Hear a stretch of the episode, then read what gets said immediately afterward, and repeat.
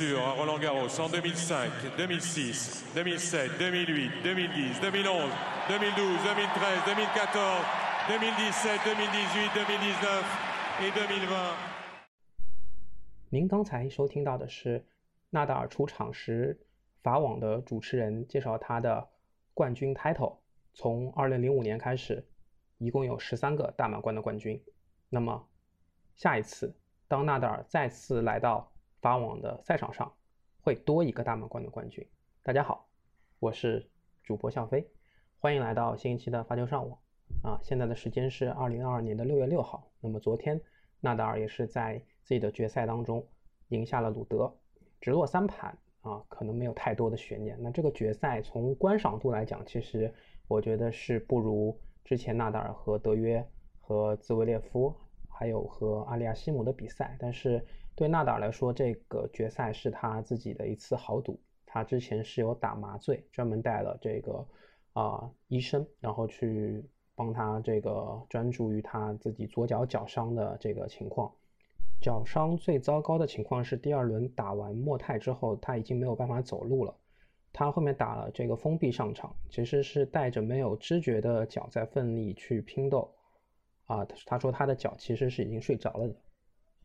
那么上一期我也有说纳达尔他的这个招牌的这个闪侧身闪正手，然后去打一些制胜分的这种球，在这一次的比赛可能跟德约这边还我们还能看到，但是跟兹乌列夫其实已经非常少了，只有一两个。但是像在鲁德，我们也看到他是其实是在用自己的下限在跟这个鲁德再去拼杀去熬，但是。光是拉上旋就其实就已经暴露出鲁德他的这个反手啊，并不能像兹乌列夫那样给他带来特别大的压力，因为可以看到鲁德他啊他的打法就是会不是很会抢上升点啊，那纳纳达尔的上旋又很足，所以他逼迫鲁德必须要退后。那他鲁德的反手只是能够把球回到这个场内，然后你可以看到纳达尔的回球的这个球质会更好，他的球是。啊，在这个后半场这边，但是鲁德的球是比较浅的，他基本上前半场过了网之后，前半场弹地之后，其实给纳达尔的时间调整是很多的。所以为什么能够看到，其实兹维列夫他在体能还不错的情况下，你可以看到他虽然个子非常高，但是他其实用他的这个双反，他是蹲的很低，他屈膝屈的很严重，他整个人都猫猫下来的去抢这个上升点。还有像德约他的正手，其实在德约赢下的这个。第二盘的时候，对，就是跟纳达尔打的时候，第二盘的时候，德约他的这个双反啊，在他的失误率减少的时候，包括在他的正手抢抢攻的时候比较有效的时候，其实纳达尔还是没有足够多的时间去做预判、去做调整、去做他的脚步上的一些变化。所以我觉得鲁德他这这次的比赛还是暴露了他，首先他是第一次打进大满贯，我觉得他是非常紧张的。这个从开赛的时候他一个人站在那边就是。有点茫然不知所措的样子就能看出来，然后他打到第三盘，我觉得就是完全是心态已经崩了，就是不知道怎么赢纳达尔，就是在红土上面，然后很多很多时候人家有说，他说我即使不怕纳达尔，我也不怕在红土上打球，但是我怕在红土上的纳达尔。那那我觉得鲁德他其实，在大满贯的决赛当中，他深刻体会到了这一点。那他之前也是有去在纳达尔的网校去做一些训练啊，面对他的校长，我觉得跟他平时练球。时候比赛还是不太一样的。然后纳达尔的话，我觉得也是他第二十二个大满贯的冠军，然后也是第十四个法网的啊冠军。那之前那一连串的，大家听到十三个这个主持人他报菜名一样的这个说出的夺冠的年份，其实对纳达尔来说，我觉得这也是一个意义非凡的冠军。首先他很看重这一次的决赛，他为此打了封闭，他也说了他的职业生涯当中只有一次会采用这么冒险的措施去做，然后。在在之前，像马卡报也有报，之后纳达尔他不会参加温网，他还要养伤，可能还要动手术怎么样的？那纳达尔现在又有团队出来说他的啊会尽力去做这个啊温网的这个恢复训练，但是其实大家都知道打封闭是有这个啊副作用的，所以我我不知道他是怎么去掩盖它的副作用。而且现在温网其实也是今年也是没有分了啊，很多人调侃他说是个表演赛，对吧？但是因为温网它有它自己的历史底蕴在，即使没有积分，那首先他的奖金，另外是可能他的这个底蕴，它还是一个大满贯的冠军，对吧？他他虽然他没有积分，但是他还是个大满贯。所以荣誉上，包括金钱上，我觉得还是成立的。那纳达尔的话，啊，其实还是通过他的赛后发言，也是就是只是了解到他其实是有打封闭，然后在跟莫泰第二轮的比赛之后，他完全走不了了。如果是这个时候打的话，那我觉得像他在之后的比赛，包括跟 FAA 跟这个德约，他的这个身体状态，我觉得调整的还是不错的，特别是在 FAA 那种啊给他非常大的压力啊，他在。啊，虽然在第二、第三盘他是啊赢下了，但是第四盘又被啊阿利亚西姆去呃这个拿拿下一盘，最第五盘打到第五盘，在体力其实不占优势的时候啊，然后 FA 又很有信心的时候，这个硬生生的把 FA 的这个反手啊这个弱这个弱点给给放大，然后赢下了这场比赛，我觉得啊确实是这这一块是挺让人钦佩的。然后法网光是法网就拿了十四个大满贯，从他零五年开始拿第一个大满贯开始算，啊，一就是赛后有一个图表，就是说桑普拉斯啊，桑神他整个职业生涯就只拿了十四个大满贯，但是纳达尔光是在法网就拿了十四个大满贯，在桑普拉斯退役的时候，大家都觉得他是一个前无古人，有可能是后无来者的一个角色，那么现在大家都知道三巨头对吧，都是拿到了二十个大满贯以上的。这个这个数字都是很惊人的啊！有些时候就是我也会在想，如如果没有德约和纳达尔的话，其实费德勒我觉得他可能也是跟桑普拉斯差不多，拿个十四十五个，我觉得差不多在这个区间之内啊。所以好的这个竞赛是互相成就的啊。所以像男单这样，其实也是有三巨头在，其实也是球迷的一个幸福，对吧？这个成三足鼎立之势啊。那么现在的话，像阿尔卡拉斯。啊，可能鲁内这个这这次的发挥也不错，然后中生代这边像梅德韦杰夫、兹维列夫、西西帕斯，其实他们的发挥我觉得也是还是比较稳定的。之后可以啊看到一个比较好的一个竞争的年龄段的层面啊，分布在于老中青啊，在我们这个时代去观看这个网球的话，我觉得还是挺幸福的。那么相对应的话就是女单这一边，女单这一边就有点非常的不平衡了，然后。决赛这块我也有说，是这个斯维泰克，他是面对这个高夫。那么高夫这一次的比赛，他是啊在下半区啊，这个今年的法网都很有意思，上半区就是强手如云，但是下半区的话呢，就感觉明显跌了不止一个档次，可能是两个档次。那么决赛中，高夫他其实是啊没有给斯维泰克造成太大的麻烦，六比一、六比三两盘啊，很快一个小时出头一点就输掉了。这场比赛，但是高夫在第二盘的时候也是有先这个破发，然后我看我可以看到观众其实是给他很大的鼓励，希望他能够多打一会儿啊，否则真就应验了这个毛毛瑞斯莫啊，毛瑞斯莫就是这一次的法网的赛事总监，那他之前也是一个红土的高手啊，在女单这边他也说了，他安排夜场除了科内特跟奥斯塔彭科的比赛之外，他都没有把女子的比赛放在夜场，就是因为他担心这个场面啊，其实并不是很好看。啊，确确实，这个决赛如果只是一个多小时，那观众花了这些门票，其实我觉得他们是心里面会有这样的想法。那好在科内特跟奥斯塔彭格的比赛打了三个多小时，还是挺焦灼的，我相信观众也会比较满意。我觉得像 WTA 其实也在寻觅这样的一个角色，就是他可以去跟斯维泰克抗衡，特别是今年这个澳网夺冠后比较意外的巴蒂的这个退役的声明。啊，现在来看女子网坛的话。确实，斯维泰克他拿了八千六百三十一分，现在高居世界第一。那么排名世界第二的康塔维特，他是在下周他的分积分会来到四千三百二十六，只有一半的这个斯维泰克的积分。那像巴多萨，其实他们也是，呃，从第二到第六分差也都在四百分之内，可能打好一一个大，可能打好一一场这个，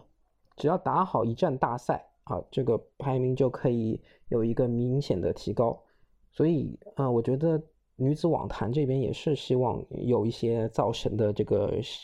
这个这个趋势啊，无论是像拉杜卡努还是费尔南德斯这样在美网打出好成绩的姑娘，还是像高夫，这高夫他在十五岁就呃有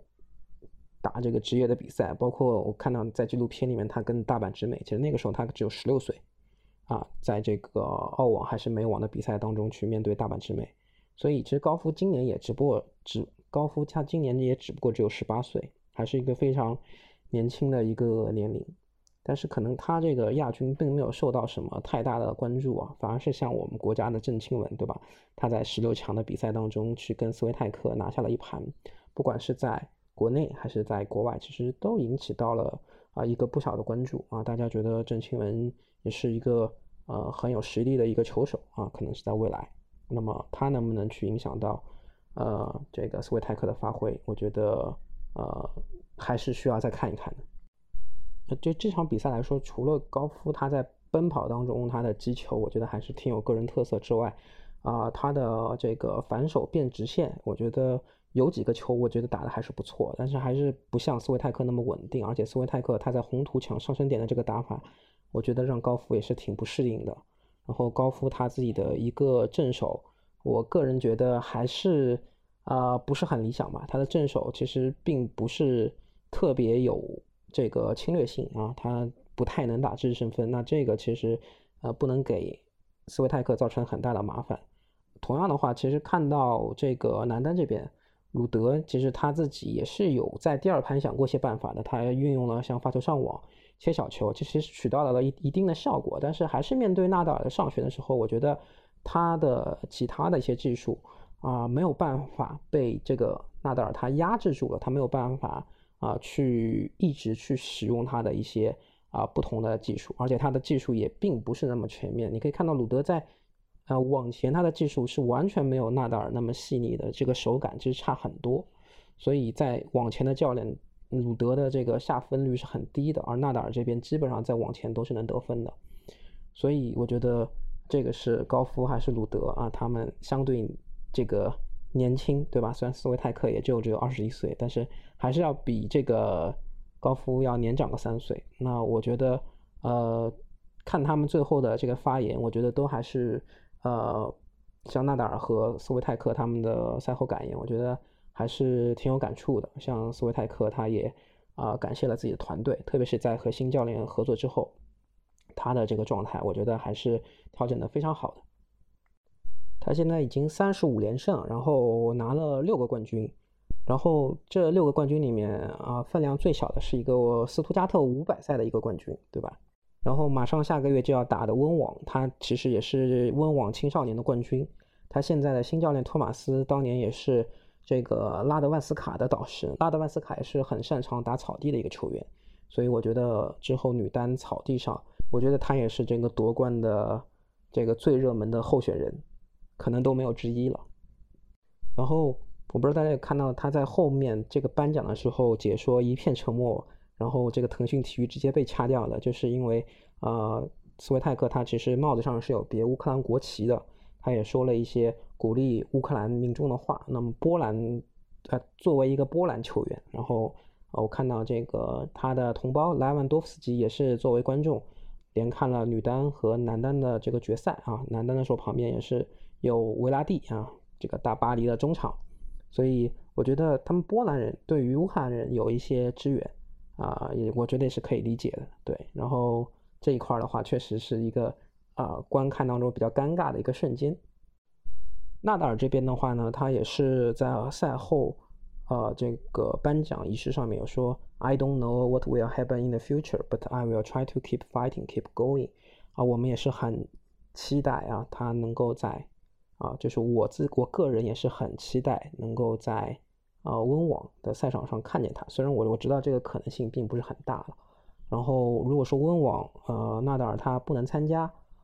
我个人还是比较看好德约他能够在这个他很擅长的温网的场地上面，啊，能够有一个，呃，他他他在我心目中就是一个最热门的夺冠候选人。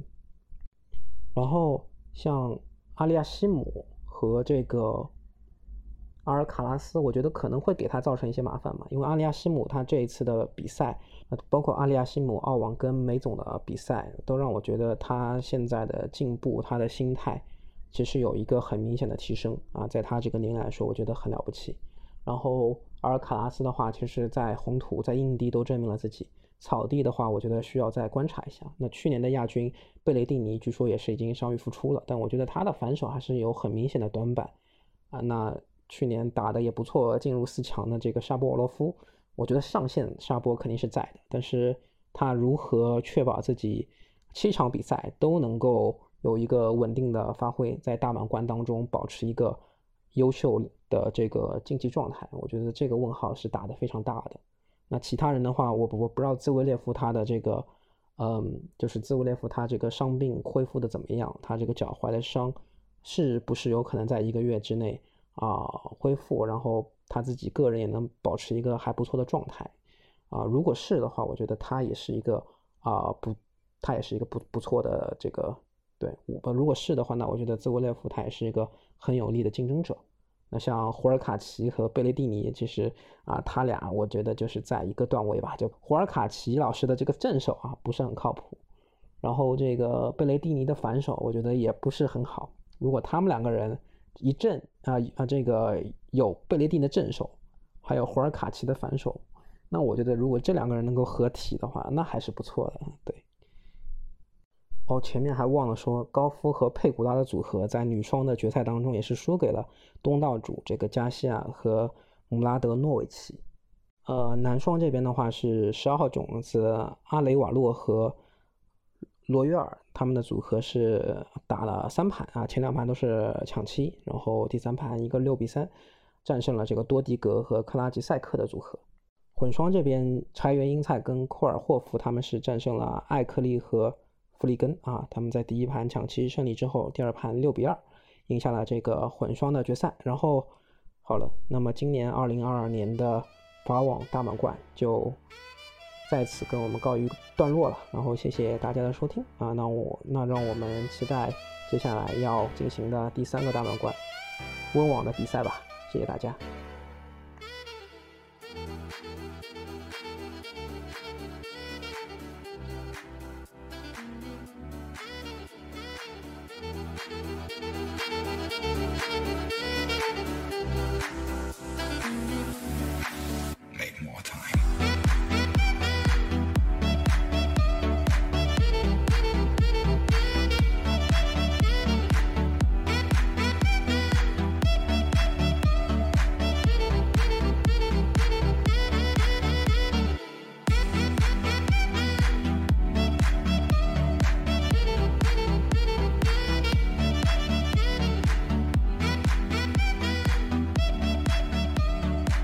欢迎收听发球上网。